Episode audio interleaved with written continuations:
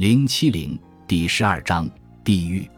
第二天夜里，在创造完神之后，一个幻象使我认识到自己已经到达阴间。我发现自己站在一座阴暗的地下墓室中，地上铺的是潮湿的石板，一根石柱竖在中间，石柱上挂着绳索和斧子，有一个丑陋的蛇形人体蜷缩在柱脚。最初，我看到的是一个少女形象。有着一头金红色的头发，一个面目狰狞的男人，有一半的身体在他身下，他的头弯向后侧，一股细细的血流从他前额上流下来。两个长得很像的魔鬼躺在少女的脚和身体上，他们表情凶残，这是真实的魔鬼。他们的肌肉绷紧且僵硬，他们的身体像蛇一样圆滑，他们一动不动地躺在那里。少女把自己的手放在躺在她身下的男人的眼睛上。他是三者中最有力量的，他的手紧握着一只银色的小鱼钩，将鱼钩刺进魔鬼的眼睛。我惊出一身冷汗。他们想把少女折磨死，而他在极度绝望中奋力保护自己，而且成功的将小钩刺进魔鬼的眼睛。如果他一动，他便用最后一击取出他的眼睛。恐惧把我吓得瘫痪了。接下来会发生什么？一个声音说。魔鬼不会做出牺牲，他不能牺牲自己的眼睛。胜利属于愿意牺牲的人。幻想消失了，我看到自己的灵魂已经落入极度邪恶的力量中。邪恶的力量不容置疑，我们对他的恐惧理所当然。这里没有祈祷者，没有虔诚的话语，没有魔法的话语相助。一旦原始的力量紧跟着你，没有什么能够帮到你。一旦邪恶毫不留情地将你占有，没有父亲，没有母亲，没有对错，没有墙和塔，没有盔甲和保护性的力量前来帮助你，你将无能为力，并落入强大的邪恶力量之手。在这场战斗中，你孤军奋战。因为我想要生出自己的神，所以我也想要邪恶。想要创造永恒充满的人，也将创造出永恒的空洞。你不能舍弃其中一个而只取另一个，但如果你想逃避邪恶，你将无法创造出神。你所做的一切都不冷不热且又苍白。我不惜一切代价想要自己的神，因此我也想要自己的邪恶。如果我的神不是压倒性的，那么我的邪恶也不会。但我想自己的神有力量，超越一切可以度量的快乐和光泽。只有这样。我才真正爱我的神，它美丽的光泽使我品尝到的正是地狱底部的滋味。我的神在东方的天空升起，比圣灵还要亮，为人类带来新的一天。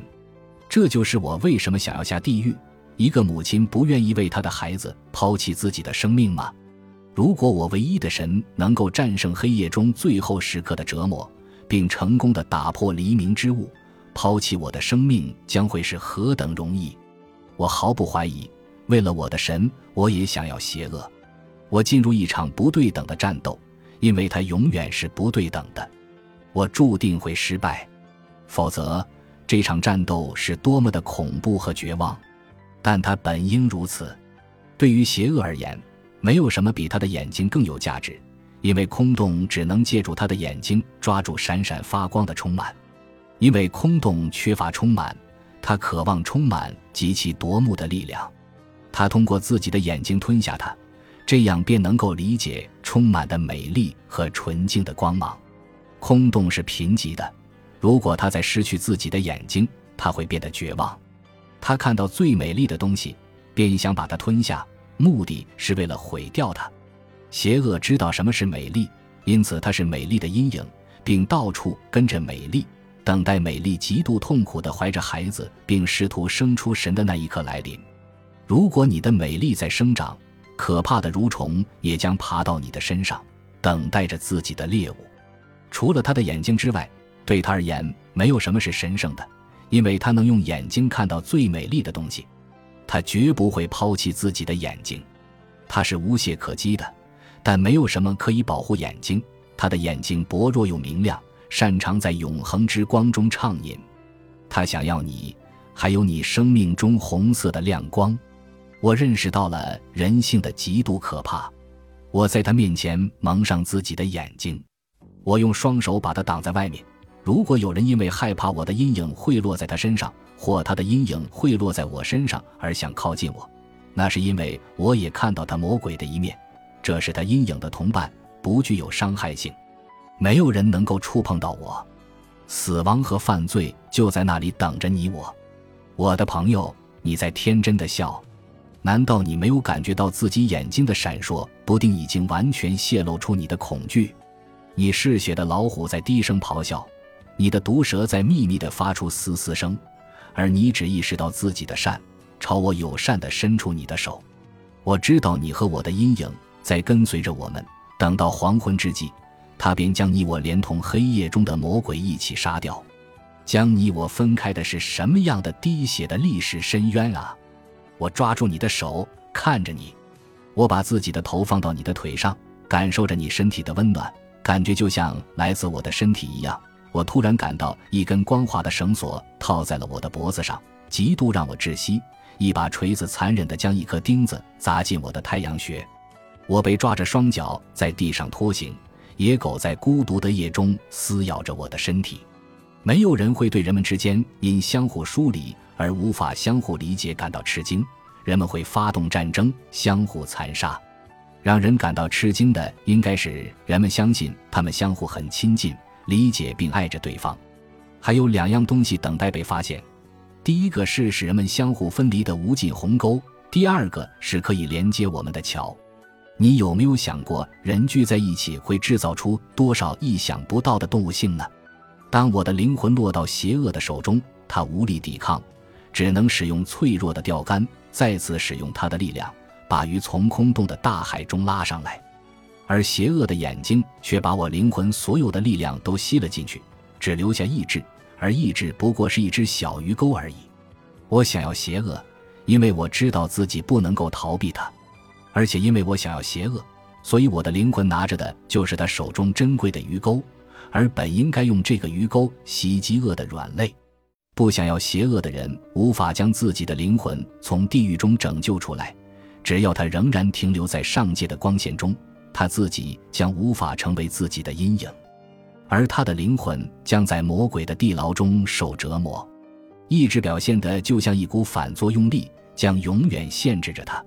他依然碰触不到内在世界里更高的环，他仍停留在原地。实际上，他反而倒退了。你认识这些人？你知道自然如何肆无忌惮地把人的生命和力量撒到荒芜的沙漠中，不必为这些哀叹，否则你将变成先知，将会设法拯救那些不能被拯救的人。难道你不知道自然用人为他的田地施肥，接纳求索者，但不要出去寻找犯错误的人？你对他们犯的错误知道多少呢？或许他是神圣的，你不应该打扰神圣，不要回头。也不要后悔，你看，你身边的很多人不都倒下了吗？你感到同情，但你要活出自己的生命，因为那时候只有千分之一的人能活下来。你无法阻止死亡，但为什么我的灵魂没有把邪恶的眼睛扯出来？邪恶拥有很多眼睛，丢失一只眼睛不会给他带来任何损失，但如果他这么做了，那么他将完全受控于邪恶的咒语。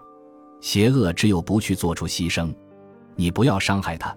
最重要的是不要伤害他的眼睛，因为如果邪恶看不到且不再渴望，那么最美的事物将不复存在。邪恶即是神圣，空洞没有什么可以牺牲，因为他经常遭受缺乏之苦。只有充满可以牺牲，因为他拥有充满。空洞不能牺牲自己对充满的渴求，因为它不能否定自己的本质。因此，我们也需要邪恶，但我只能为邪恶牺牲掉自己的意志，因为我以前接收到的是充满，所有的力量再次流回到我的身上，因为邪恶已经将我身上神的形态产生的意象摧毁，但我身上神的形态的意象仍未被摧毁，我恐惧这种摧毁，因为它很可怕，是对神庙史无前例的亵渎。我身上的一切都在竭力反对这种极度令人憎恶的事情。但我却仍然不知道生出神意味着什么。本集播放完毕，感谢您的收听，喜欢请订阅加关注，主页有更多精彩内容。